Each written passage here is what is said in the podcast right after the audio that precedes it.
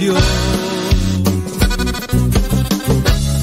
tardé mucho en descubrir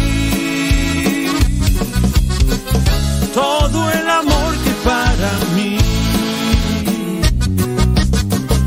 tenía temor, Señor, estaba abandonado, estaba tan equivocado.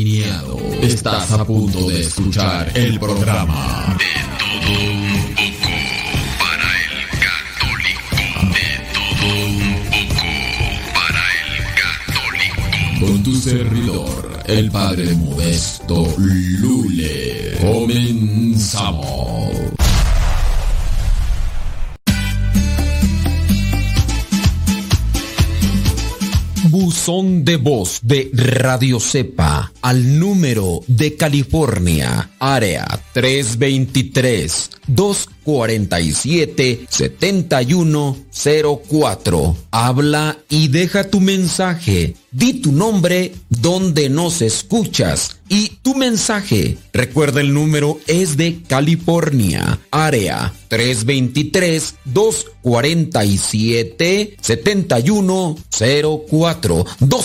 7104 247 7104 área 323 este número es de California, Estados Unidos. 247-7104, área 323, el buzón de voz de Radio Cepa.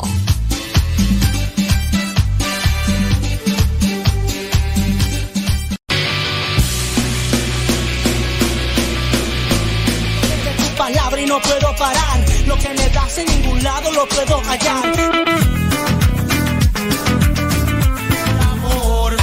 respira meditación. Cada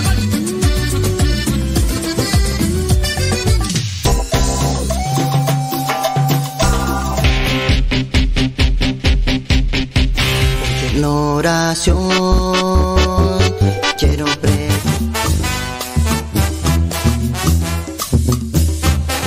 Más géneros de música católica aquí en radiocepa.com, la estación por internet de los misioneros servidores de la palabra.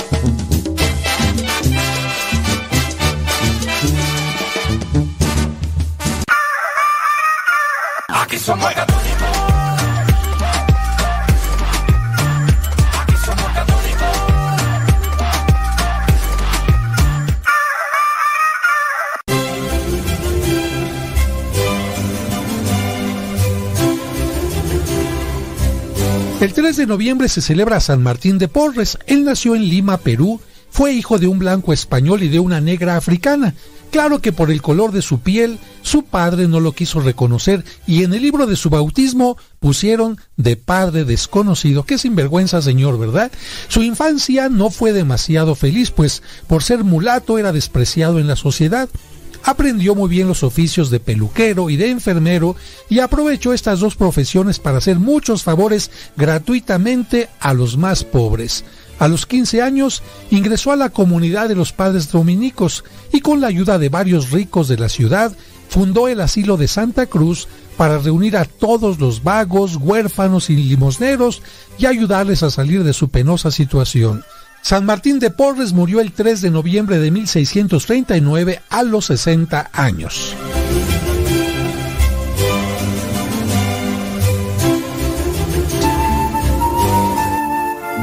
Historias que sorprenden. Historias que sorprenden.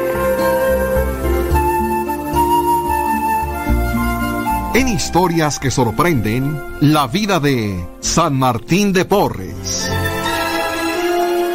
Corría el año de 1532 en el actual Perú, cuando Francisco Pizarro llegó al lugar con el deseo de conquistarlo para España. Afortunadamente para él, los indígenas habitantes del Perú se encontraban divididos porque dos hermanos, Atahualpa y Huáscar, al pretender el trono de la región, habían provocado una guerra civil. Estos dos hermanos sin darse cuenta me harán el trabajo más fácil. Basta que me una yo a uno de los grupos para acabar con el otro. Y luego manipularé a los demás. Con esa idea, poco después Pizarro capturó a Atahualpa y para quedar bien con el otro grupo, lo mandó a ejecutar al año siguiente diciendo que él había ordenado matar a su hermano. Con esto, Pizarro logró que Huáscar, sus familiares y miles de hombres de etnias opositoras a los incas se les unieran, logrando también doblegar a los generales incas. Así, fue recibido con honores en el Cusco y la ciudad fue ocupada sin mediar batalla. Ya conquistado este territorio, fundaré una ciudad a la que llamaré Lima.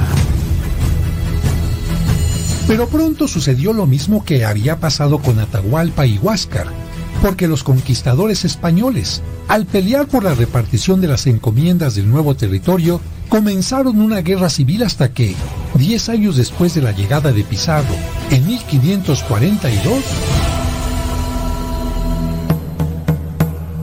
Por decreto de sus majestades, los reyes de España, estas tierras se convierten en un virreinato con todas las leyes previstas para ello.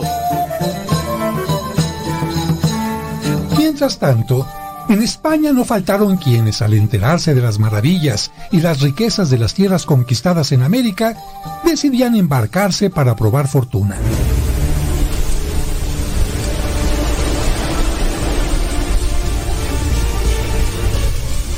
Entre ellos don Juan de Porres o Porras, un noble burgalés, caballero de la Orden de Alcántara, natural de la ciudad de Burgos, que nunca se imaginó lo que Dios haría a través de uno de sus descendientes.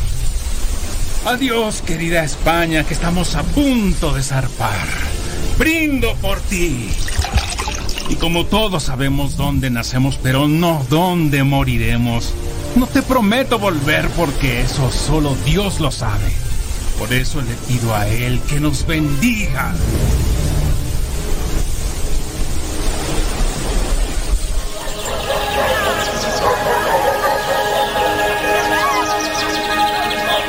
Cuando don Juan de Porres llegó al virreinato del Perú, algunos encomenderos peleaban todavía por determinados cargos y funciones, pero ya para 1570 el virrey Francisco de Toledo reorganizó el territorio pacificando el país y terminó con la resistencia inca que aún sobrevivía. Han pasado apenas 47 años de la conquista de estas tierras y mire, no cabe duda que el virrey ha logrado una profunda transformación social y económica, implantando un monopolio comercial, un sistema mercantilista sostenido por la minería del oro y de la plata y la explotación de la mano de obra indígena bajo el trabajo forzoso. Efectivamente, muchos de los indígenas fueron hechos esclavos, pero los que aceptaban el nuevo orden y las leyes de la corona española podían obtener el privilegio de ser liberados y ser llamados horros. Este era el caso de Ana Velázquez, una horra negra, natural de Panamá que se fue a residir a Lima y que por sus encantos llamó profundamente la atención de don Juan de Porres. Pero por Dios, Morena, en toda España ni en Marruecos he visto a una mujer tan bella y sensual como tú. Tu piel es como el color del ébano. Durante varios días, don Juan cortejó a aquella mujer hasta que logró convencerla de tener amoríos con él, pero las condiciones de ambos eran un impedimento para que pudieran unirse legítimamente ante la sociedad, por lo que, al responder las preguntas que ella le hizo, él fue contundente. Mira, Ana, tu condición y la mía son muy distintas. Yo soy de Burgos, España, y tú de Panamá. Yo soy blanco y tú mulata. Yo soy un hombre libre y tú horra o esclava liberada. Yo tengo recursos económicos y tú sin nada para poder dar la dote necesaria para las nupcias. Además, yo pasaré poco tiempo en Lima porque me asignarán a otra ciudad. Esto imposibilita que podamos contraer matrimonio, pero si aceptas, podemos estar amancebados y vernos de vez en cuando. Fruto de esta relación, el 9 de diciembre de 1579 nació Martín. El mismo día de su nacimiento carnal, recibió también por el bautismo el nacimiento espiritual en la iglesia de San Sebastián de Lima. Señor cura, ¿qué datos pongo en el libro de bautismos? Como sus padres no están unidos en matrimonio, debes anotarlo en el libro de hijos... ¿Bastardos? No. Aunque se utilice esa palabra para designar a los hijos que nacen fuera del matrimonio, en los libros se utiliza hijos naturales. ¿Y pongo los apellidos del padre y de la madre? Eh, no. Lamentablemente su padre no quiso darle su apellido. Entonces pondré Martín Velázquez.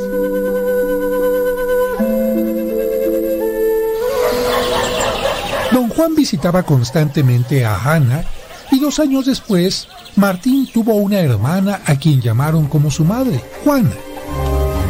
Para su madre no fue nada fácil darles educación cristiana porque, por estar destinado en Guayaquil, Ecuador, don Juan vivía lejos de ella y de sus hijos y desde allí les proveía de sustento hasta que... No es suficiente con lo que estoy haciendo por Juana y los dos pequeños. Ellos están creciendo en una situación muy precaria. Creo que lo mejor será darles mi apellido y reconocerlos como hijos míos ante la ley. Aunque el reconocimiento aligeró algunas cargas para los niños, siguieron sufriendo la limitación y pobreza propias de la raza negra. El pequeño Martín sabía muy bien lo que era la esclavitud, someterse a un amo y quizás por esta experiencia pensaba así. Señor, si hemos de ser esclavos de alguien, ese alguien eres tú. Y aunque tú no nos quieres como esclavos, sino como hijos, yo quiero ser esclavo de tu voluntad y servirte en lo que tú me pidas. También quiero estar encadenado por el amor a mi madre y a mi hermanita. Y finalmente tener siempre vocación de servicio como mi querida madre que cada vez que barre o hace una tarea te la ofrece como oración.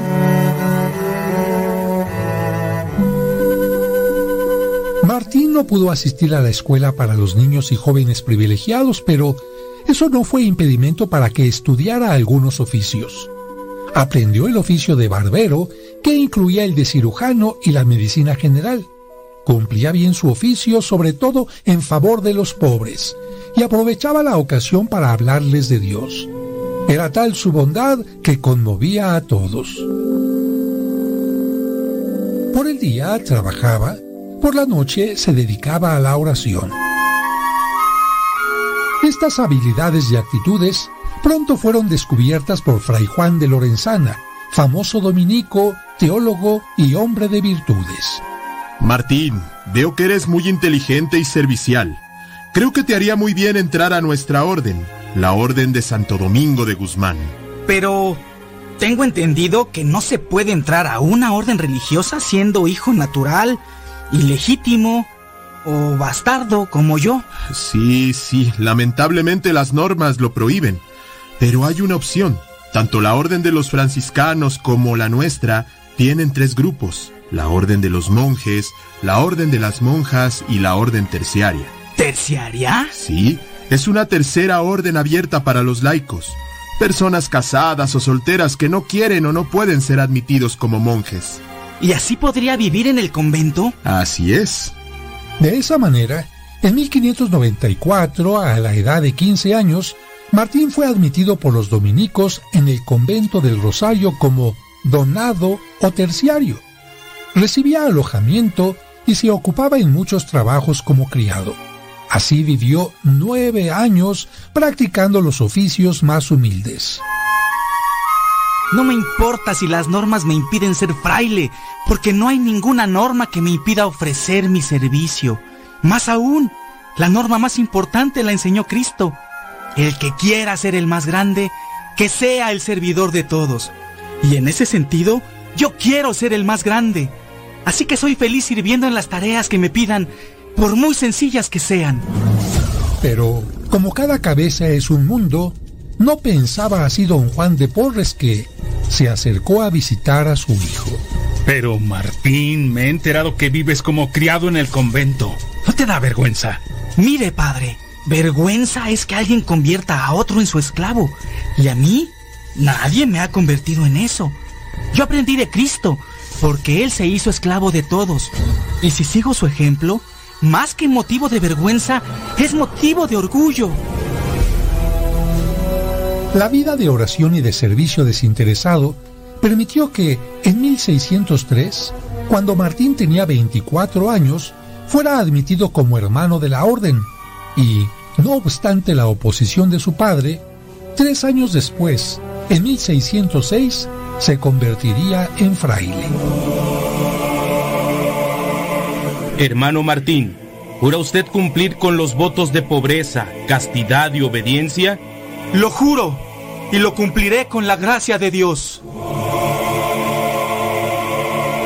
Si Martín se había mostrado siempre virtuoso, a partir de sus votos pulió aún más las gracias que Dios le había concedido. Sus devociones preferidas eran Cristo crucificado, y en recuerdo de los sufrimientos de Cristo en la cruz, se daba tres disciplinas diarias. Jesús sacramentado, y pasaba horas ante el Santísimo con frecuentes éxtasis. La Virgen María, sobre todo bajo la advocación del Rosario, con la que conversaba amorosamente, y el ángel de la guarda, al que acudía con mucha frecuencia. Luchaba tenazmente contra el sueño en la oración. Señor, no comprendo por qué los demás no ven como joyas todas las gracias que nos das. Todos somos ricos de ellas, pero algunos, en lugar de pulirlas para que brillen más, las ocultan o las descuidan, permitiendo que se pierda su brillo por falta de fe, oración o práctica de las obras de misericordia. Sin embargo, no todos pensaban como Martín. Y es que revolvió la tranquila y ordenada vida de los buenos frailes, convirtiendo el convento en un hospital. Recogía enfermos y heridos por las calles, los cargaba sobre sus hombros y los acostaba en su propia cama. Los cuidaba y mimaba como una madre y su caridad se extendía también a los pobres animalitos que encontraba hambrientos y heridos, por lo que algunos religiosos comenzaron a protestar. Padre Prior, Padre Prior, dese cuenta. Martín infringe la clausura y la paz. ¿Qué opina de lo que dicen sus hermanos, Martín? Que la caridad tiene siempre las puertas abiertas y los enfermos no tienen clausura. La caridad, Padre Prior, está por encima de la clausura. Cuando Martín tomaba algo para repartirlo a los pobres, siempre lo informaba a sus superiores para que no fuera considerado un hurto. Por eso, cuando se enteró de que su hermana Juana había sustraído a escondidas una suma de dinero a su esposo, le llamó inmediatamente la atención. De todas las virtudes que poseía Martín de Porres, sobresalía la humildad y siempre puso a los demás por delante de sus propias necesidades, a tal grado que, en cierta ocasión en que el convento tuvo serios apuros económicos y el prior se vio en la necesidad de vender algunos objetos valiosos, Padre Prior, estoy enterado de los problemas graves que tiene nuestro convento y veo que está vendiendo objetos que son necesarios para la comunidad. Le propongo una cosa para que obtenga recursos y el convento pueda conservar los bienes necesarios. Dime, Martín, porque yo no veo otra opción.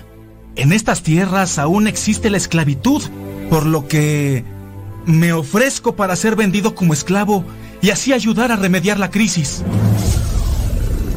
Evidentemente que el prior se negó a dicho ofrecimiento, pero, conmovido, agradeció la entrega de aquel hombre que podía tener la piel negra, pero no el alma con la que había sido bendecido. Gracias, Martín. Sé que actúas de buena voluntad y de buen corazón, pero como dijo nuestro padre Abraham, Dios proveerá. Además, tú te has convertido ya en esclavo de Dios porque dedicas toda tu vida a servirle en el prójimo. Así era. El hermano Martín ejercía constantemente su vocación pastoral y misionera. Enseñaba la doctrina cristiana y fe de Jesucristo a los negros, indígenas y gente rústica que asistían a escucharlo en calles y en las haciendas cercanas a las propiedades de los dominicos ubicadas en Lima. Pero siempre se quedaba con una preocupación. La situación de pobreza y abandono moral que padecen mis hermanos en verdad me preocupa. Y para remediarla, me acercaré a la gente adinerada de la ciudad. Les diré que, si de verdad quieren ser ricos, no se deben conformar con tener dinero, sino también misericordia. Y como todos sabían que Martín nunca pedía para sí mismo, muchos se ofrecieron a ayudarle. Entre ellos, el virrey Luis Jerónimo Fernández de Cabrera y Bobadilla, conde de Chinchón, que en propia mano le entregaba cada mes no menos de 100 pesos. Que Dios pague su generosidad, señor virrey. He observado que hay muchos necesitados en Lima. Con su ayuda y la de otros bienhechores, fundaré un asilo y la escuela de Santa Cruz para reunir a todos los huérfanos, niños y niñas, vagos y limosneros, y para ayudarles a salir de su penosa situación. Ahí los cuidaré, les enseñaré una profesión y sobre todo, la palabra de Dios. Estoy seguro que lo lograrás, porque eres como las manos de Dios. Con tu trabajo llegarás lejos. ¿Lejos? Mmm, ¿qué más quisiera?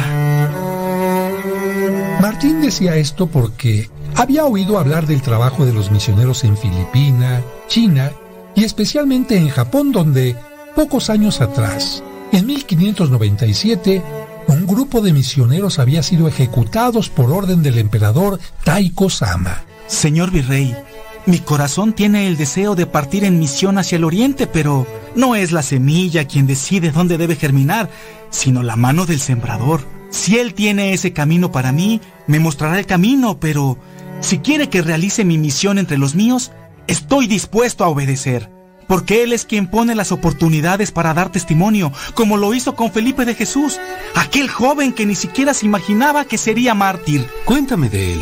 Ante la petición del virrey, Martín le habló del primer santo mexicano. Felipe, un joven franciscano de 24 años, regresaba de Filipinas a la Nueva España para ordenarse como sacerdote, pero una tormenta orilló a su embarcación a detenerse en Japón. Lamentablemente, al desembarcar, se enteró que el emperador de la isla había ordenado la ejecución de varios misioneros y catequistas. ¿Por qué? Simplemente porque predicaban el Evangelio y bautizaban a quienes se convertían. Pero Felipe llegó solo de paso, no como misionero. Así que me imagino que él se habrá librado de aquella orden. Efectivamente, como el emperador estaba enterado de que su nave había llegado desviada por la tormenta y solo de paso, le concedió la libertad para que continuara su camino, pero cuando Felipe se enteró que serían ejecutados varios misioneros franciscanos y jesuitas, decidió unirse al grupo y dar testimonio con su vida. Pues sí que era muy valiente. Estoy enterado que seis frailes franciscanos, tres jesuitas, catorce cristianos japoneses y tres niños fueron obligados a caminar por las ciudades más importantes del lugar para provocar la burla de los habitantes. A algunos les cortaron una oreja o la nariz antes de llegar a su destino, y cuando llegaron a Nagasaki, todos fueron crucificados. El primero en morir fue Felipe de Jesús, y tengo entendido que ya se inició el proceso para que el Papa los declare santos. No cabe duda que fue un testimonio excepcional, pero como tú lo dices, Dios no solo quiere mártires y tiene para cada uno de nosotros un camino. Martín entendía eso perfectamente y estaba dispuesto a cumplir la voluntad de Dios, pero pensaba. Señor, quizás no todos podemos sufrir el martirio, pero sí podemos ofrecerte oraciones y sacrificios todos los días para que tu reino se extienda. Estoy seguro que eso fortalecerá a los misioneros, a quienes sienten que su fe se debilita y a quienes luchan por vencer las tentaciones. Como consecuencia, el hermano Martín fue frugal, abstinente y vegetariano. Dormía solo dos o tres horas, mayormente por las tardes. La personalidad carismática de Martín hizo que fuera buscado por personas de todos los estratos sociales, altos dignatarios de la iglesia y del gobierno, gente sencilla, ricos y pobres. Todos tenían en Martín alivio a sus necesidades espirituales, físicas o materiales. Su entera disposición y su ayuda incondicional al prójimo propiciaron que fuera visto como un hombre santo, y su sencillez era impresionante a tal grado que usó siempre el mismo hábito blanco con una capa larga de color negro, por lo que, en cierta ocasión, el padre prior lo llamó e intentó ordenarle. Hermano Martín, es cierto que todos hemos hecho votos de pobreza, pero he observado que el hábito que usted utiliza es el mismo desde que entró a nuestra comunidad. Por lo mismo, por tanto servicio y ajetreo ya está muy gastado y remendado por lo que le pido que reciba y vista uno nuevo. El hombre humilde sonrió ante la petición y contestó decidido. Pues con este hábito me han de enterrar. Así, pudo cambiar de escoba para ayudar a la limpieza del convento, de delantal para ayudar en la cocina, de canasta para llevar ayuda a los pobres, de costal para dar de comer a los animalitos, pero siguió vistiendo el mismo hábito. Y no faltó en la población quien comentara lo que se decía en el convento. Contó uno de los hermanos que Dios le concedió a Fray Martín cierto control sobre la naturaleza, porque las plantas que él siembra germinan antes de tiempo y toda clase de animales atienden a sus mandatos. Pues yo me enteré que en una ocasión solo tenía un plato para dar de comer a tres animales y en él al mismo tiempo comieron en completa armonía un perro, un ratón y un gato. Se le atribuyó también el don de la sanación, del que quedan muchos testimonios, siendo los más extraordinarios la curación de enfermos desahuciados. A veces se trataba de curaciones instantáneas, en otras, bastaba tan solo su presencia para que el enfermo desahuciado iniciara un sorprendente y firme proceso de recuperación. Normalmente, los remedios por él dispuestos eran los indicados para el caso, pero en otras ocasiones, cuando no disponía de ellos, acudía a medios inverosímiles con iguales resultados. Con unas vendas y vino tibio sanó a un niño que se había partido las dos piernas. Yo supe que curó a un zapatero de una grave infección aplicándole un trozo de suela. Fuera de una u otra manera, Martín solía decir, Yo te curo, Dios te sana. Era la frase que solía decir para evitar muestras de veneración a su persona. Y muchos enfermos afirmaban que tenía el don de la bilocación porque podía estar en dos lugares al mismo tiempo. Es curioso, pero los frailes del convento juran que hoy Martín no salió de su celda y sin embargo lo vieron llegar junto a la cama de ciertos moribundos para consolarlos o curarlos. Y dicen que muchos lo han visto entrar y salir de recintos estando las puertas cerradas.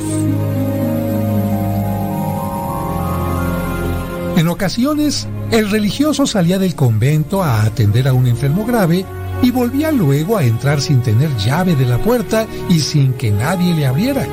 Cuando le preguntaban cómo lo hacía, él respondía, Yo tengo mis modos de entrar y salir. Aunque él trataba de ocultarse, su fama de santo crecía de día en día. Fueron varias las familias en Lima que recibieron su ayuda de una u otra manera. También muchos enfermos. Lo primero que pedían cuando se sentían graves era Que venga el santo hermano Martín. Y él nunca negaba un favor a quien podía hacerlo. Fue seguidor de varios modelos de santidad.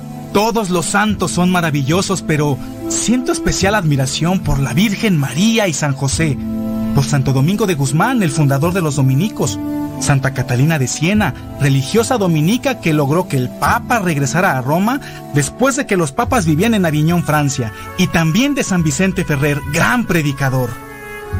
Se sabe que también conoció y trató a Santa Rosa de Lima, que, como él, en un principio no fue monja sino terciaria dominica. Y algo interesante es que los dos recibieron el bautismo en la misma pila bautismal.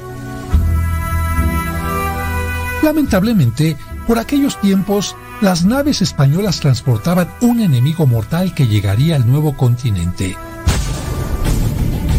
Y es que las ratas, con su movimiento desde Asia, habían sido las transmisoras de un mal que primero llegó a Europa ocasionando gran mortandad y desde ahí llegaría a América, la viruela.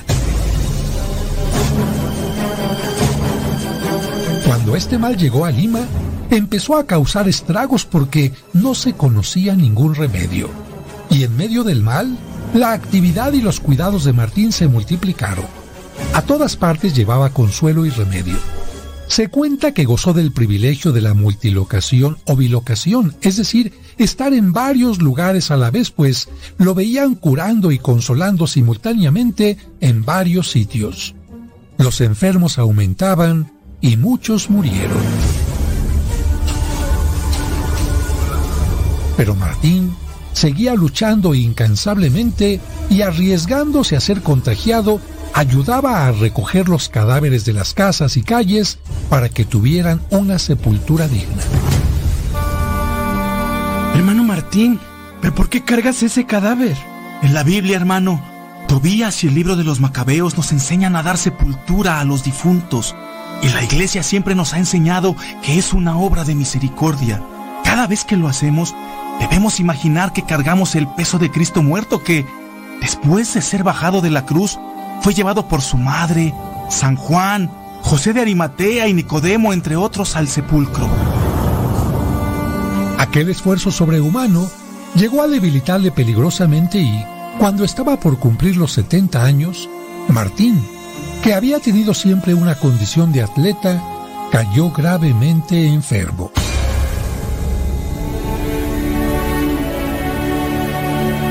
Pocas veces se le veía en su lecho, pero en esta ocasión pidió a los frailes que acudieran a su celda.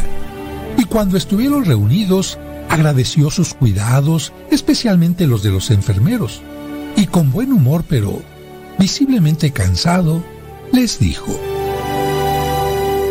Queridos hermanos, por más que se cuide un hábito o una escoba, llega el momento en que su servicio termina y hay que reconocerlo. Creo que el cuerpo que Dios me dio para transitar por esta vida ya está deteriorado por servir y está llegando a su fin. No tengo miedo y estoy dispuesto a encontrarme con mi Creador. La noticia de la agonía de Martín causó profunda conmoción en toda la ciudad. Tal era la veneración hacia este mulato que el virrey Luis Jerónimo Fernández de Cabrera y Bobadilla fue a besarle la mano. Hermano Martín, te pido que, cuando estés en el cielo, veles por este humilde servidor.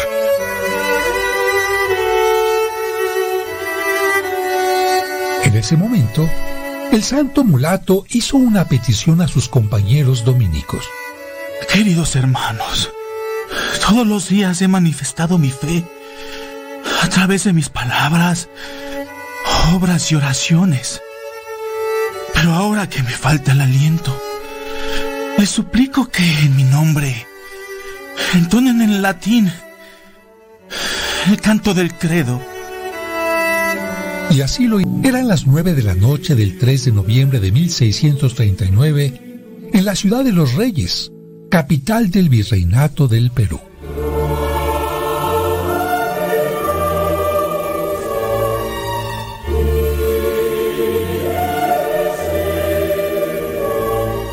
Doblaron las campanas en su nombre y toda la ciudad le dio el último adiós en forma multitudinaria.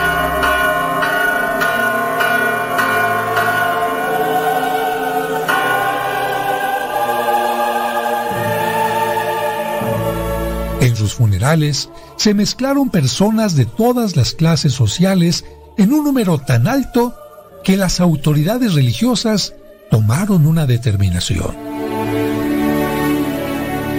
Señor Virrey, la gente que quiere verlo y tocar su ataúd es demasiada. Si lo permitimos tendremos que esperar varios días con el riesgo de que al tocarlo quieran llevarse de él parte de su hábito o algunas de las pertenencias que acompañan su cuerpo, como el rosario. Usted es el prior y yo haré que se cumplan sus órdenes. Entonces, procederemos a realizar un rápido entierro. Después, podrán pasar todos los que lo deseen a la cripta.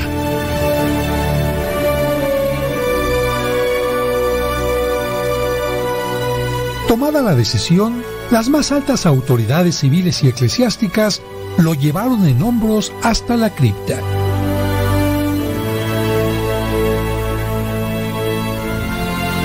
Los que lo conocieron lo consideraban ya un santo en vida. Sin embargo, era necesario esperar un tiempo para iniciar su proceso de canonización, por lo que fue hasta 21 años después de su muerte, en 1660, cuando el arzobispo de Lima, Pedro de Villagómez, decidió iniciar el proceso. Sabemos que no es fácil que se declare santa una persona.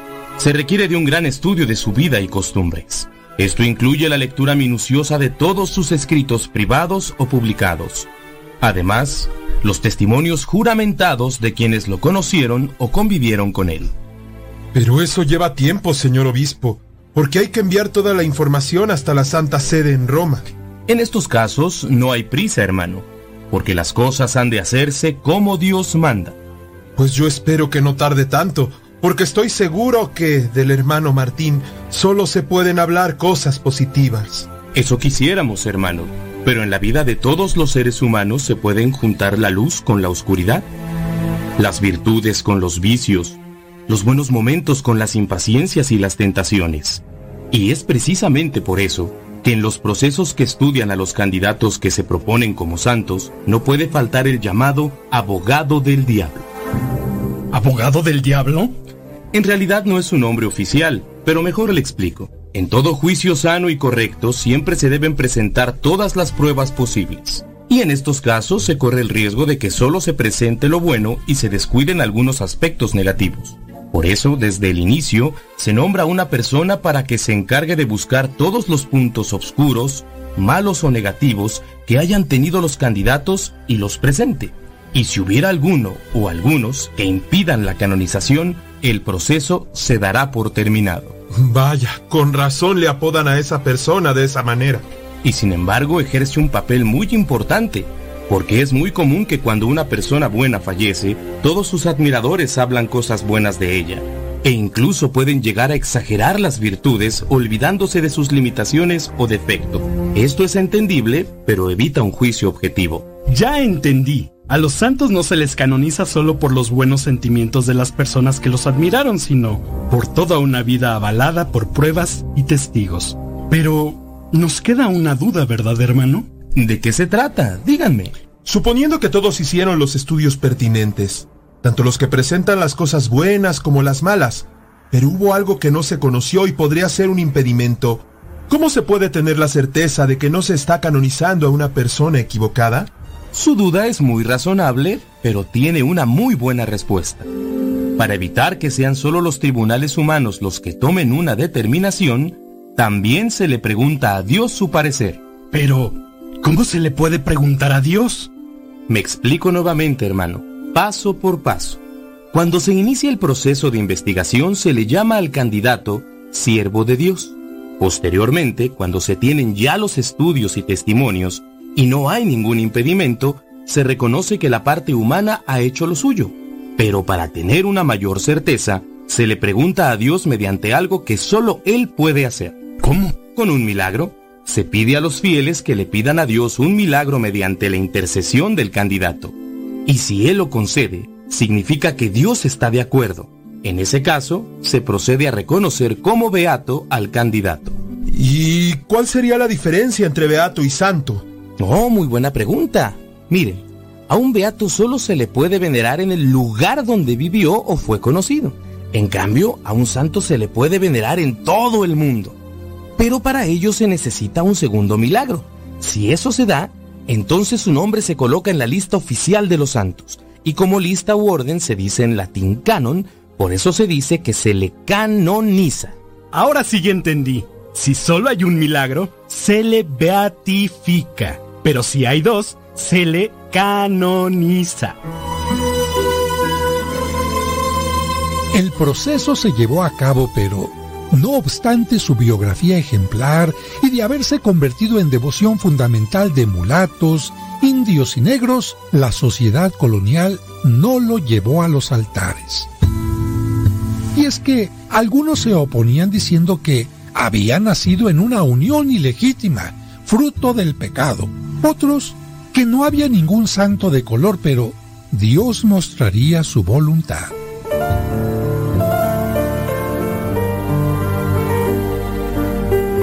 Finalmente, en 1837, venciendo todo obstáculo, franqueando las barreras de una anticuada y prejuiciosa sociedad y recibiendo la respuesta del cielo, el Papa Gregorio XVI lo beatificó.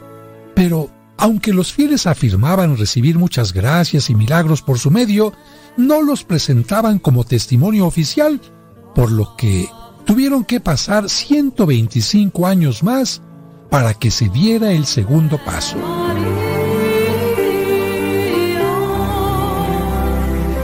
Pero los planes de Dios siempre tienen su momento. Y especialmente Latinoamérica recibió la noticia de que el 6 de mayo de 1962 el Papa Juan XXIII, quien sentía una verdadera devoción por Martín de Porres, lo canonizaría en la ciudad del Vaticano. Y llegada la fecha, la noticia corrió por la radio. Hoy, en la ciudad del Vaticano, y ante una multitud de 40.000 personas procedentes de varias partes del mundo, su santidad Juan XXIII ha canonizado a Martín de Porres, nombrándolo santo patrono de la justicia social, y ha exaltado sus virtudes con las siguientes palabras. Martín excusaba las faltas de otro, perdonó las más amargas injurias, convencido de que él merecía mayores castigos por sus pecados. Procuró de todo corazón animar a los acomplejados por las propias culpas. Confortó a los enfermos, proveía de ropas, alimentos y medicinas a los pobres. Ayudó a campesinos, a negros y mulatos, considerados entonces como esclavos. La gente le llama Martín, el bueno.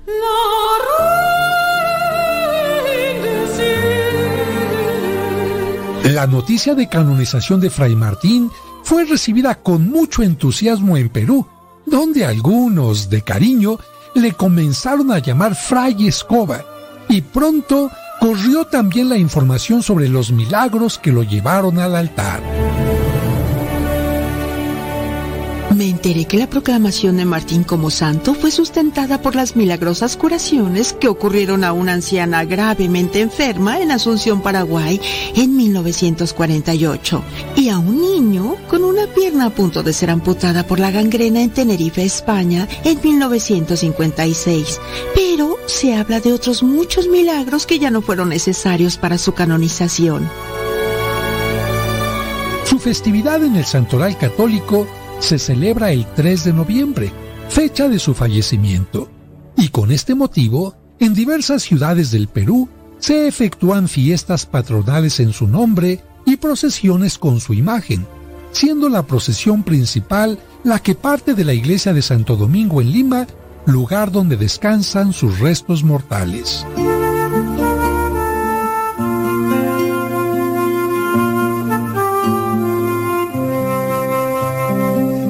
Amigas y amigos, espero que esta historia haya sido de su agrado. Y antes de concluir el programa, quiero agradecer a todos los que hicieron posible esta transmisión, pero sintetizando un poco podemos decir que la vida de San Martín nos enseña a servir a los demás, especialmente a los necesitados. Él no se cansó de atender a los pobres y enfermos y lo hacía prontamente. Demos un buen servicio a los que nos rodean en el momento que lo necesitan. Hagamos ese servicio por amor a Dios y viendo a Dios en las demás personas. San Martín nos enseña a servir a los humildes. Él fue una persona que vivió esta virtud. Siempre se preocupó por los demás antes que por él mismo. Veía las necesidades de los demás y no las propias. Se ponía en el último lugar. Martín también nos enseña a llevar una vida de oración profunda. Recuerden que la oración debe ser el cimiento de nuestra vida y es que para poder servir a los demás y ser humildes necesitamos de la oración. Debemos tener una relación íntima con Dios. Martín también nos enseña a ser sencillos. Él vivió la virtud de la sencillez. Vivió la vida de cara a Dios, sin complicaciones. Por lo tanto, vivamos la vida con espíritu sencillo. Martín también nos enseña a tratar con amabilidad a los que nos rodean. Los detalles y el trato amable y cariñoso son importantes en nuestra vida. Los demás se lo merecen simplemente por ser hijos amados por Dios. Martín nos enseña también a alcanzar la santidad de nuestra vida, porque desde nuestro bautismo estamos llamados a alcanzarla día a día. Finalmente, Martín nos invita a llevar una vida de penitencia por amor a Dios, y eso significa que ofrezcamos esos problemas, esas dificultades, esas relaciones conflictivas como sacrificios a Dios. Que San Martín de Porres nos bendiga, que te bendiga a ti y a tu familia.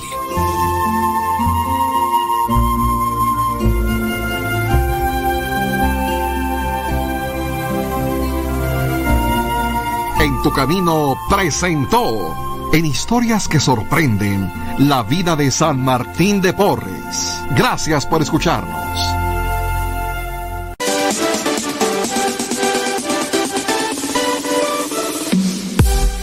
Porque nuestra prioridad es la evangelización. Transmitimos las 24 horas del día. Los 365 días del año. Llegando hasta tus oídos en las diversas plataformas digitales. Sigue en sintonía de Radio Cepa, una radio que forma e informa.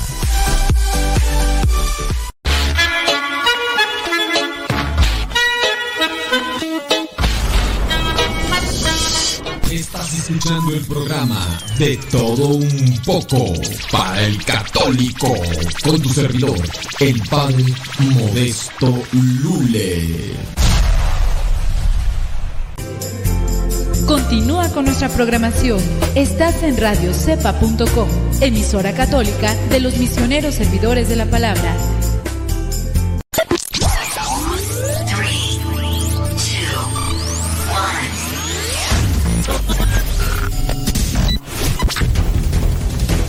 Desde agosto del 2009 comenzamos a transmitir. Gracias a Dios y gracias a ti. Radio Cepa, una radio que forma e informa.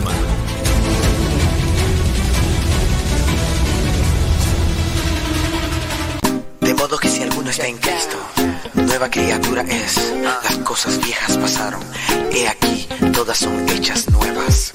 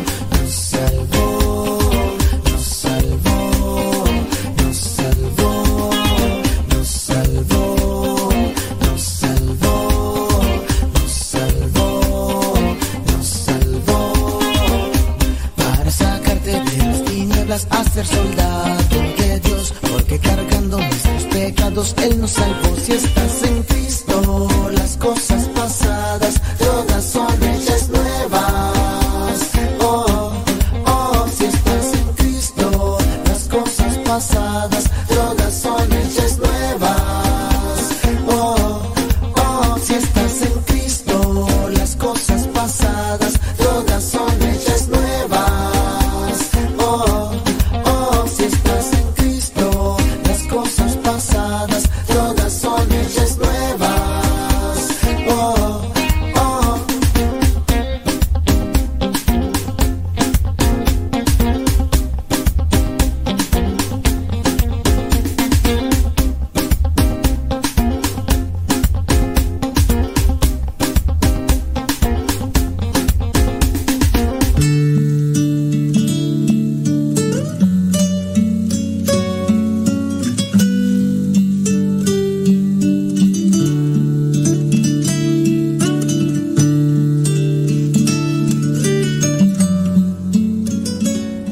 Nos hemos decidido a escuchar al Señor y hacerle caso, las cosas pueden cambiar. En el Evangelio, María dice, escogió la mejor parte, que es escuchar a Jesús. Cuando hacemos caso, también como lo dice en la primera lectura, vamos a ver el libro del profeta Jonás, capítulo 3, versículos del 1 al 10.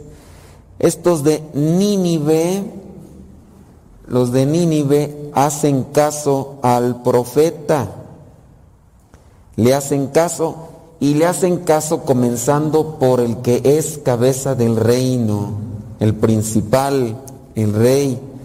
De ahí él sugiere y encomienda que también los demás reconozcan sus faltas. Comenzó el rey, versículo 6 del capítulo 3. Cuando la noticia llegó al rey, también él se levantó de su trono, se quitó sus vestiduras reales, se puso ropas ásperas y se sentó en el suelo.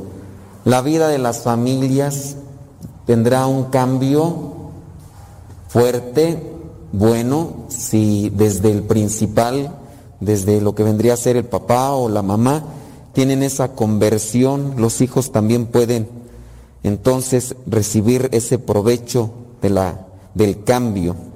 Pero vayamos al, versículo 1 para ir desglosando lo que es esta figura de, de Jonás, que como hemos visto en las lecturas anteriores, al principio era un tanto rebelde, desobediente, como quizá a lo mejor muchos de nosotros en su momento nos hemos resistido para participar de las cosas de Dios, ya sea a veces por complejo, por una vergüenza o por una cobardía también de descubrirnos cómo somos.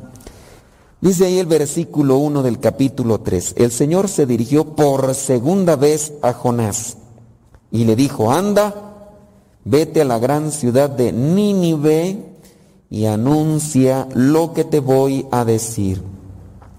¿Cuántas veces nos dirige Dios a nosotros la palabra al día?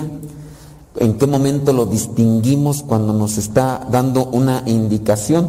No necesariamente hay que escuchar esa voz gutural o fuerte o grave que venga del cielo, que venga desde las nubes para... No, Dios nos puede estar hablando en una frase, en un canto, en el mismo Evangelio, si nos disponemos en la mañana quizás darle una lectura, si ustedes toman el hábito de rezar las laudes todos los días, no nada más el día que vienen a la reunión, por eso a veces no encuentran en qué semana están ahí, uno se da cuenta que andan más perdidos que los hijos de la llorona y pues no saben ni por dónde, ¿verdad? Pero si tuvieran ese hábito así de todos los días, vamos a ver, y le van cambiando, e ir notando, no sé, un versículo. A veces pues, ese mismo versículo nos puede iluminar tanto la vida o podemos encontrar un señalamiento de parte de Dios hacia nuestra persona, en nuestra misión. Entonces Dios se dirige por segunda vez a Jonás.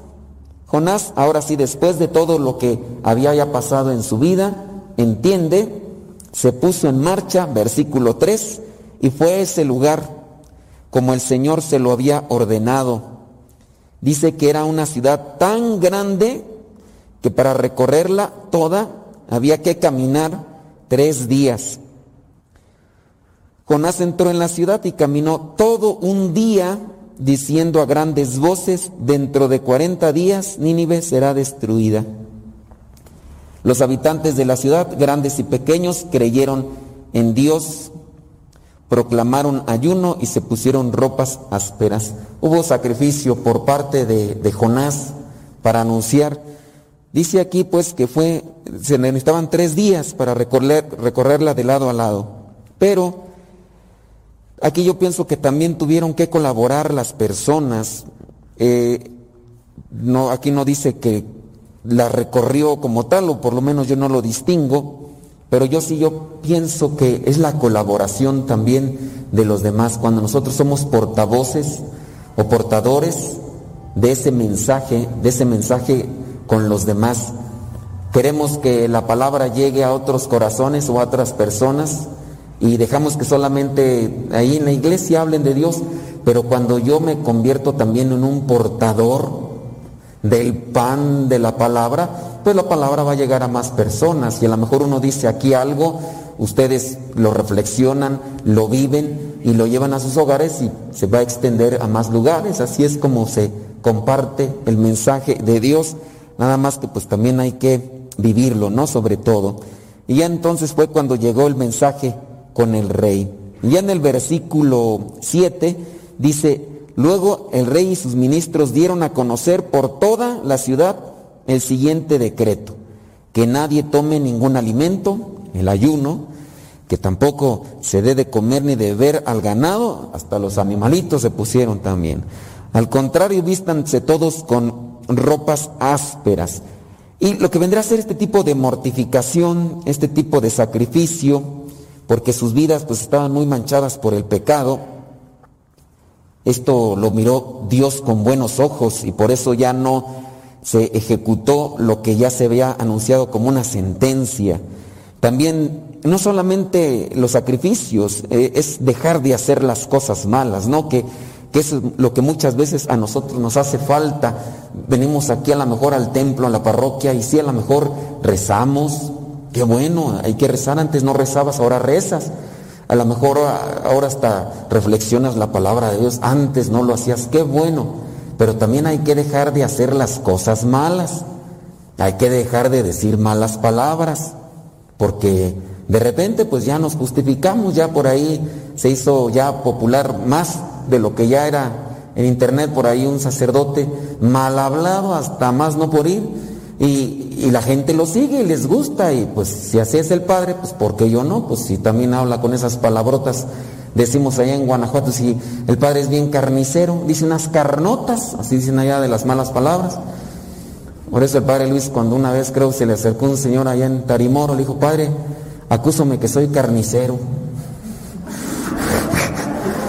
me dijo, padre Luis, ¿Y eso qué tiene que ver o qué? Pecados, pues padre, pues que digo bien hartas carnes, no sabía qué. Carnes son malas palabras, pues, hombre. Entonces, pues hay que dejar también de hacer y de decir malas palabras, porque pues hacemos sacrificios, a lo mejor eh, hacemos ayunos y, rosarios y, y, hacemos muchas, pero también hay que dejar de hacer las cosas malas. Entonces dice en el versículo 8, deje cada uno su mala conducta y la violencia que ha estado cometiendo hasta ahora. Tal vez Dios cambie de parecer y se calme su ira y así no moriremos. Que no sea solamente el hacer cosas de sacrificio, de penitencia, de oración, sino que también cambiemos en nuestra conducta y busquemos tender la mano al necesitado y al que está más cercano a nosotros, aunque a veces tengamos un disgusto con él, porque eso es también lo que mira a Dios como sacrificio. Y ya entonces dice en el versículo 10, Dios vio lo que hacía la gente y cómo dejaba su mala conducta y decidió no hacerles el daño que les había anunciado. Podemos conectar esto de lo que podemos encontrar aquí en, en con lo que pasa también a veces con nosotros. Miren, ahora vámonos al Evangelio y en el Evangelio pues aquí nos encontramos a una mujer bien hacendosa, bien trabajadora, uy, espléndida, buena anfitriona, pero también tenía su geniecito, tenía su carácter, tenía su, era así impulsiva, ¿Cómo se la imaginan a esta Marta, Marta? ¿A poco creen que llegó así con... Mm, buenas tardes, maestro. Mm. ¿Le podrás decir a María mm, que no, que no, yo no me la imagino así. Imagínense si tuvo el carácter para acercarse con Jesús después de que ella andaba movida cual vil pirinola o monito de Nintendo después de haberse comido la estrellita. Así andaba Marta, pero imagínense, Señor, ¿no te preocupa nada que mi hermana me deje sola con el trabajo? Yo así me la imagino así, gallona la mujer, de esas calzonudas, de esas que... Y si hay, ay, si se les ve en la jeta, luego cómo levantan la cejilla, luego, luego unas si ves que hasta le quieren gritar al padre, mm, imagínense si le grita al padre, ¿cómo le gritará al viejo? Si tiene y le aguantó. ¿Ah? Todavía esas. Yo, yo sí me la imagino a la señora. La señora es buena, pero es de esas señoras arrebatadas, de esas señoras testarudas, de esas señoras de carácter fuerte que al pan pan y al vino vino, lo que se tiene que decir, que se diga, total, pues si tirió y te lastimaste, uy, perdone, que figura de cristal, conciencia.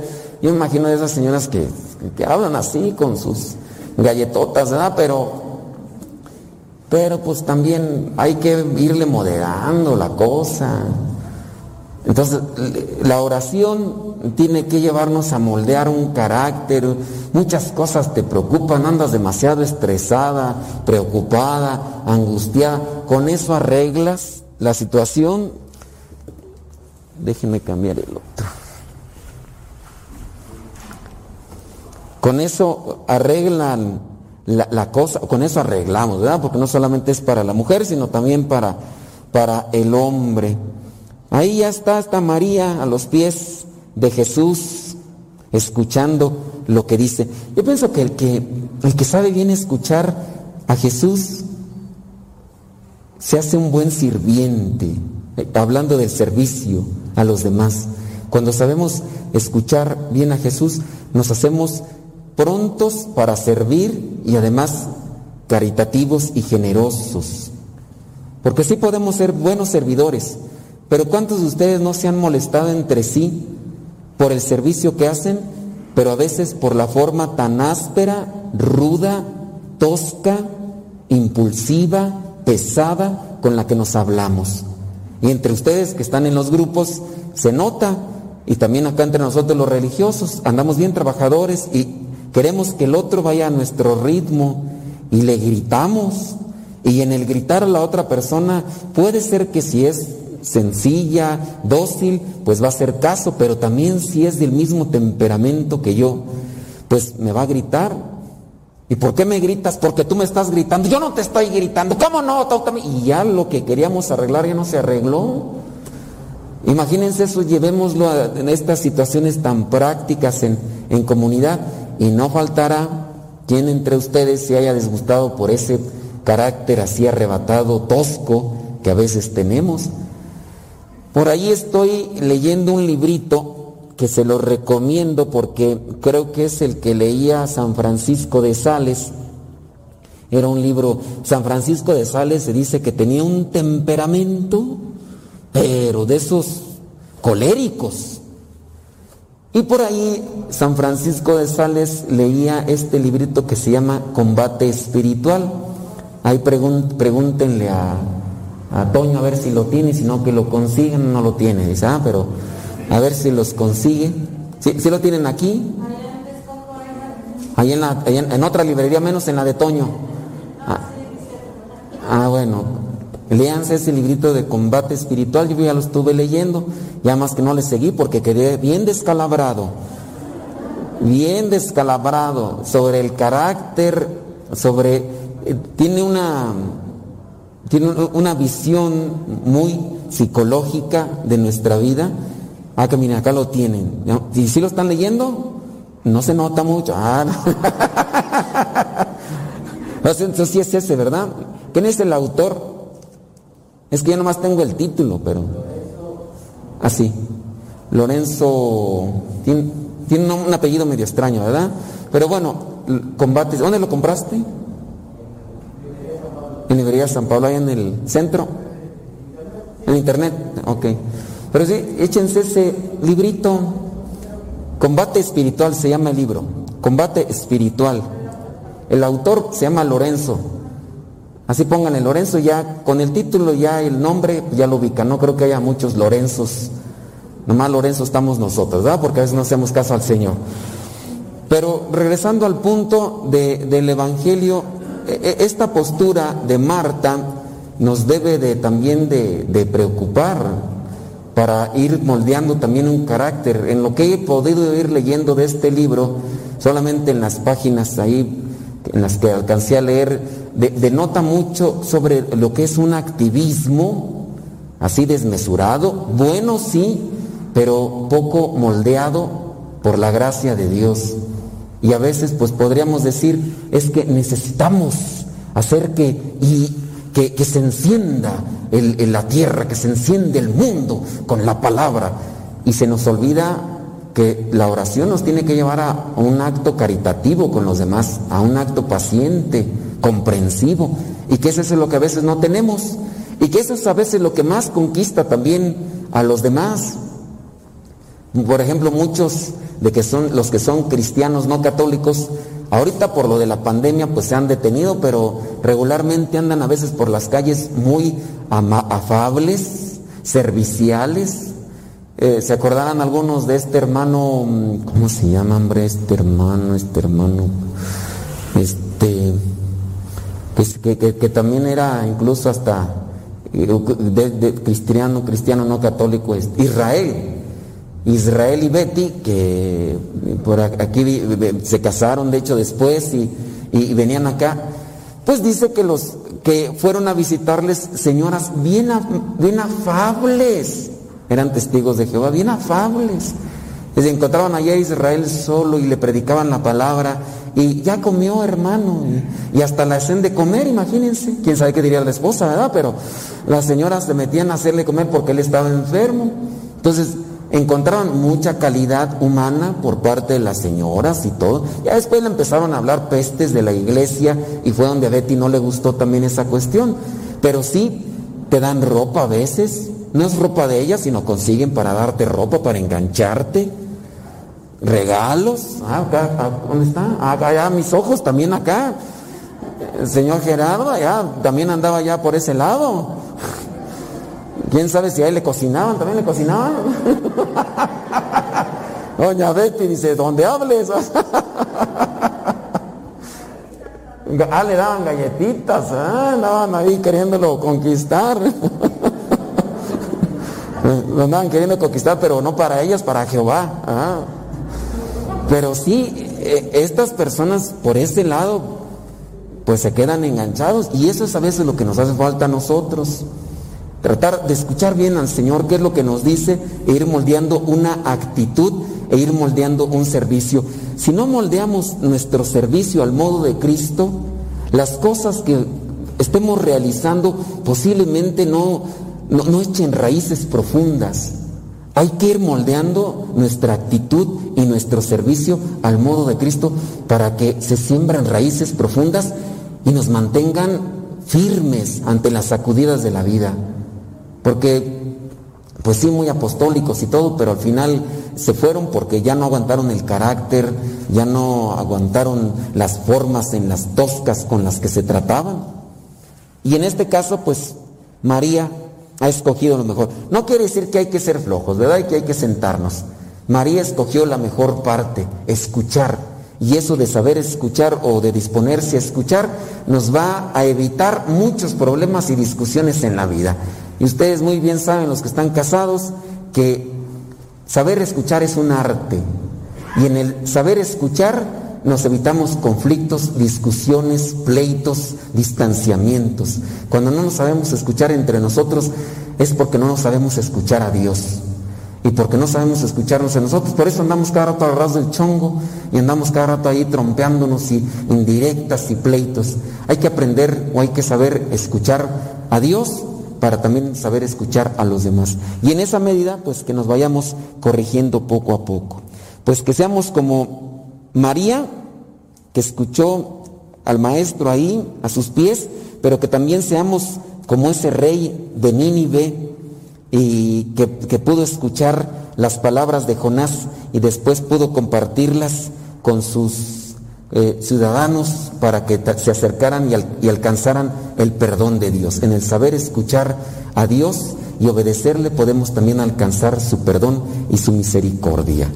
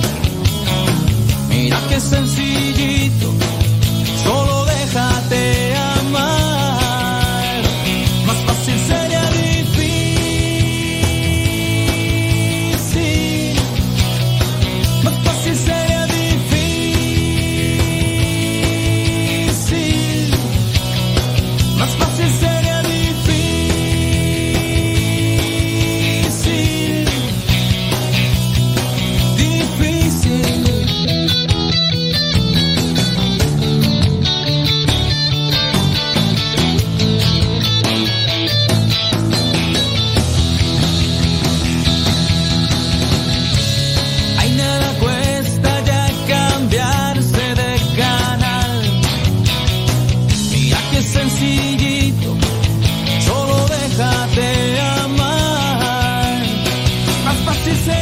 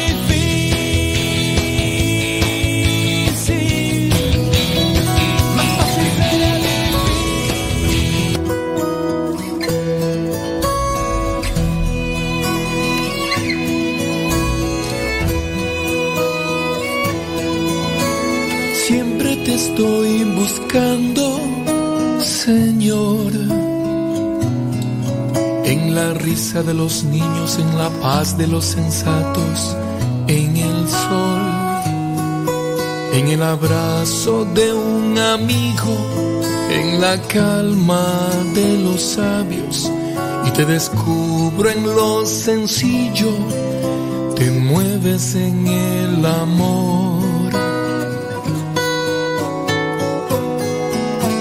Siempre te estoy buscando, Señor en el pobre limosnero, en el preso angustiado, en toda voz, en el viejo abandonado, en el enfermo solitario, y te encuentro en lo ordinario, te mueves en el dolor. Jesús, eres tú respuesta. Jesús a mi lado estás. Jesús, solo tú me llenas. Tu amor es ciento por ciento real.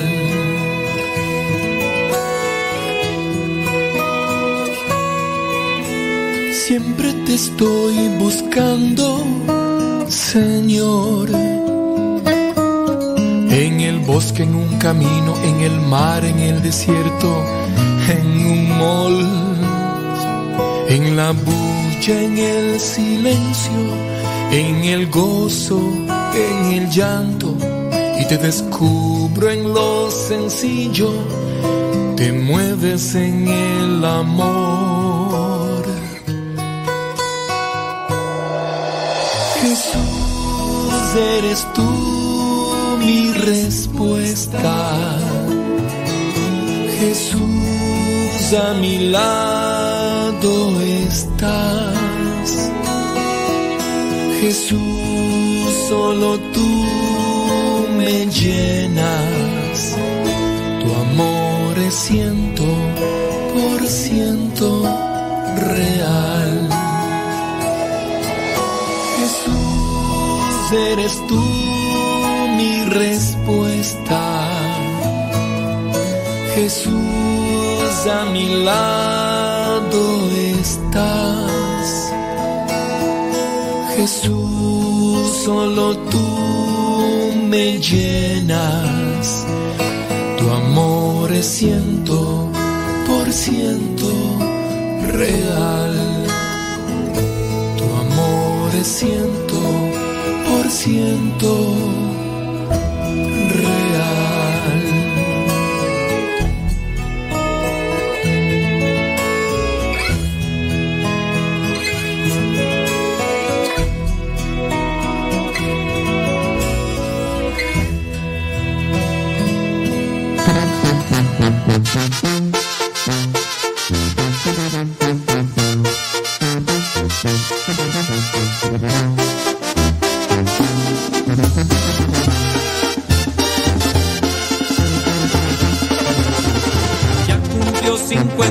50 años de sacerdote activo.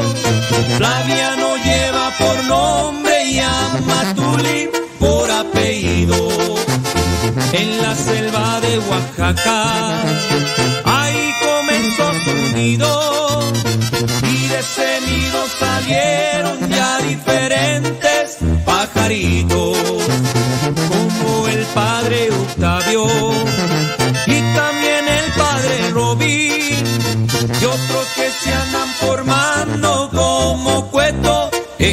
Guatemala.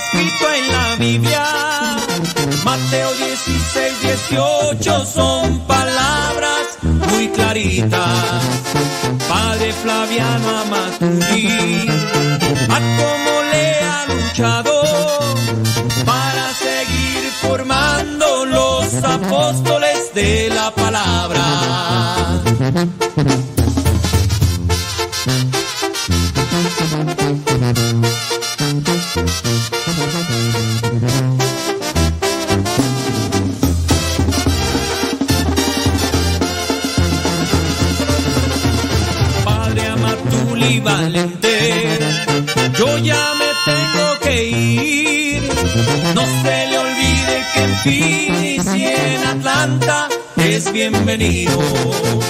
Vamos a seguir orando por su salud, Padrecito, para que siga luchando por la iglesia que fundó Cristo. Ahora sí yo me despido. Padre Flaviano Amatuli, vamos a pedir a Cristo que la paz esté contigo. Ahora sí yo me despido. Padre Flaviano Amatuli, vamos a pedir a Cristo que la paz. En estos momentos vamos a escuchar la palabra de Dios. Dispón tu corazón para que el mensaje llegue hasta lo más profundo de tu ser.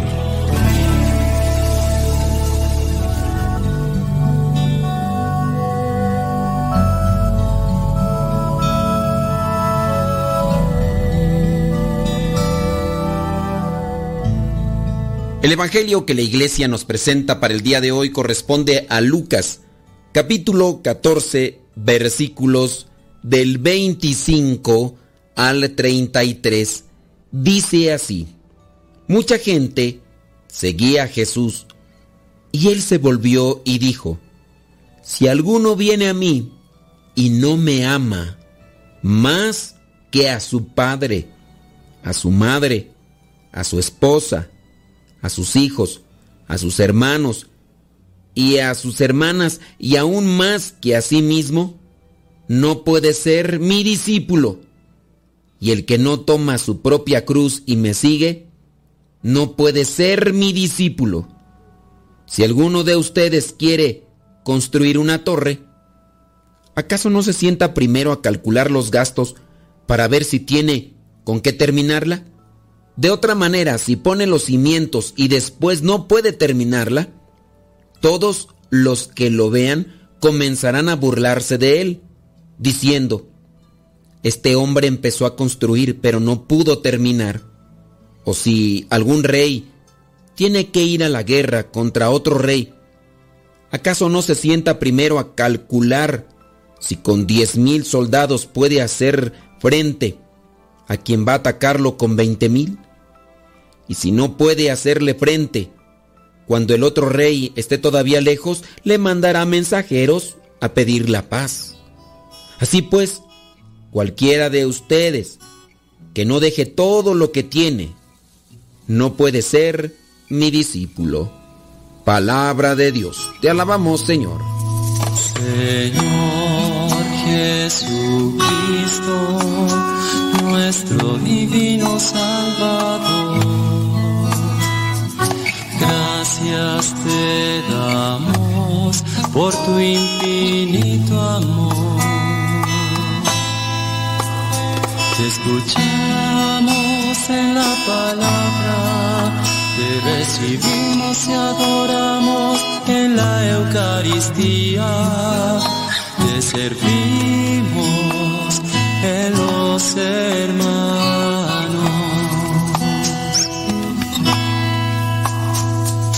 Que seamos misioneros como lo quieres tú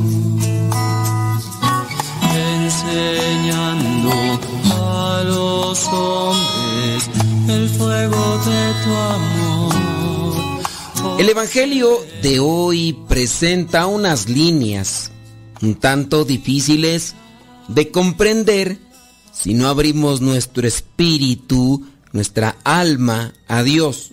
Dice, mucha gente seguía a Jesús y él se volvió y dijo, así como para Vamos a poner las cosas en claro para que ustedes no nada más me estén siguiendo. Yo quiero que me siga la gente que quiera vivir esto que yo le voy a pedir. Estos son los requisitos para ser cristianos. Este es un buen punto. Jesucristo no anda queriendo engañar para que sigan sus pasos, no está escondiendo cosas. Es claro, es transparente, es sincero algo que debemos de adoptar nosotros, ya sea los que estamos dentro de la iglesia para predicar, ya sea también en el caso de ustedes siendo seguidores de Cristo, siendo cristianos. Hay que ser transparentes, hay que ser congruentes, hay que ser sinceros y decir las cosas siempre claras, no estar queriendo engañar. A veces las cosas se manejan de otro modo para cautivar a la persona y ya después presentan una realidad. Jesucristo habla claro y en concreto. Les dice pues a todos aquellos que le están siguiendo, si alguno viene a mí y no me ama más, fíjense, que a su padre, a su madre, a su esposa, a sus hijos, a sus hermanos y a sus hermanas, y aún más que a sí mismo, no puede ser mi discípulo. En pocas palabras, tienen ustedes que amarme a mí, dice Jesús, por encima de todos, por encima de los más cercanos y más queridos dentro de tu familia. No puedes amar más a algún ser humano que a mí. Y entonces aquí viene el cuestionamiento. Hay que reflexionar. ¿A qué se está refiriendo Jesús? ¿Por qué está diciendo que lo debo de amar más a Él que incluso a mi propia madre? Y es que aquí para entender este tipo de cuestiones necesitamos pensar, necesitamos reflexionar. Otras veces hemos mencionado que la fe no es una cuestión cerrada al razonamiento, sino que debemos de utilizar el raciocinio para mirar qué es lo que realmente nos compromete a cada uno de nosotros con la fe. Aquí hay que echarle coco y es gratis, pero tenemos que pensar. Aquí tenemos que reflexionar sobre el amor. ¿Qué es el amor? El amor auténtico no puede depender exclusivamente de emociones, ni limitarse a un puro sentimiento variable. Los sentimientos cambian constantemente y están sujetos a realidades como pues en el caso del tiempo. Son realidades variables, el tiempo, lo, que son, sí, los lugares, los gustos, incluso hasta los distintos estados de ánimo, de emociones, eh, también estados físicos, porque si estoy enfermo o estoy bien, entre otros. El amor, hablando del amor verdadero, rechaza barreras de tiempo, de lugar, de circunstancias. ¿Por qué? Porque el amor verdadero está animado por la constancia y la eternidad. De esta forma, el amor sincero, el amor puro, va más allá de un simple sentimiento. Porque cuando ya lo tenemos, podemos afrontar y superar las dificultades, los momentos espinosos y que cuando estos momentos espinosos nos los encontremos en el camino, hacer de estas contrariedades, hacer oportunidades de oro para demostrar el cariño hacia los demás. Algunos pueden hacer que el amor lo reducen solamente a lo placentero. Eso hasta incluso puede darse como una contradicción, porque buscar solo sentir, entonces eso se refiere a egoísmo. Y esto, el egoísmo, ¿a poco no es contrario al amor, al amor puro? La mayor expresión del amor no es la búsqueda de un sentimiento o, del placer, sino en llegar a una decisión de entrega, de llegar a un compromiso fiel, total, responsable. Cuando se concibe lo que es este amor humano desde una óptica puramente así, carnal, sensual, se llega a disminuir, a rebajar el amor y la misma dignidad de la persona. El amor verdadero se define como donación, como identificación, como entrega, diálogo, comunicación con esa persona amada, pero debemos de estar enraizados en algo que nos potencia hacia esa persona. Desde esta perspectiva el amor es un continuo salir de sí mismo para buscar el bien del otro. Cuando nosotros no entendemos esto, buscamos siempre el amor en otro, pero para terminar en nosotros mismos, que eso es egoísmo. Jesucristo aplica estas palabras porque saben que no es rechazo a la mamá o al papá, como se pudiera entender, y porque nuestra mente egoísta y caprichosa así lo entiende muchas de las veces. Cuando tenemos ese tipo de mentalidad, somos extremistas. Si nos dicen que no podemos hacer esto, entonces no podemos hacer lo demás. En el caso, cuando Jesucristo dice, si alguno viene a mí y no me ama más que a su padre o a su madre, nuestra mentalidad egoísta y caprichosa nos lleva a pensar, uy, de seguro Dios quiere que desprecie a mi mamá, que ya no la quiera, que ya no le hable nunca en la vida. No está diciendo eso. El amor humano es muy volátil. Hay muchachos, hay hijos que sienten desprecio por sus papás en diferentes circunstancias o porque les prohibieron cierto tipo de cosas, porque les están mandando a hacer algo que no les gusta. Amar a Dios por encima de los amores o cariños humanos que uno puede tener siempre nos llevará a tener un equilibrio en nuestras emociones y también de nuestra entrega con los demás. ¿Cuántas personas no le han prometido amor eterno a otra persona e incluso lo han firmado y lo han dicho públicamente dentro de una iglesia ante un sacerdote y hablándolo ahí mientras les graban en video diciendo que van a estar con ellos hasta que la muerte los separe y muchas veces estas cosas no tienen vigencia, no fueron constantes, no no se dieron, no se entregaron porque salió alguien en el camino, salió algo. Afloraron los defectos que no veían y empezaron ahí las discusiones. Si razonamos en verdad estos pasajes, nuestra entrega hacia los demás será más pura, más genuina, por encima de cualquier sentimiento y obviamente la felicidad estará siempre a flor de piel. La felicidad será algo palpable y no como un mero esfuerzo humano, sino como una entrega en total libertad hacia Dios. Dice en el versículo 27, hay que cargar con la propia cruz, hay que seguirle. Si no hacemos esto, no vamos a poder ser discípulos, no vamos a poder ser cristianos. Hay que medir muy bien el agua a los camotes, decimos ahí en el rancho.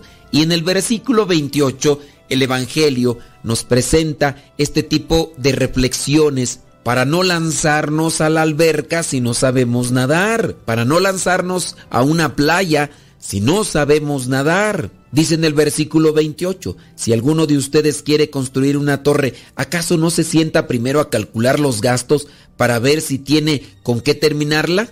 Porque obviamente no querrá quedar en ridículo ante los demás. Así que analicemos muy bien ante la presencia de Dios cómo andamos en nuestra vida. Porque puede ser que muchas de nuestras caídas, de nuestros descalabros, se están dando porque nos entregamos más al amor humano que al amor divino. Y que a veces es contradictorio, porque son personas que andan en ambientes de iglesia y aún así tienen sus descalabros, tienen sus derrotas, pero en parte fue porque no fueron sinceros con Cristo, no presentaron las cosas de manera clara, de manera fiel, que la palabra fiel significa leal. La palabra fe viene de fides y de fides se desprenden muchas, que en este caso fides es lealtad, también viene fiel. Y para poder ser fieles a un compromiso, a una entrega, hay que primero enfocarnos a Dios.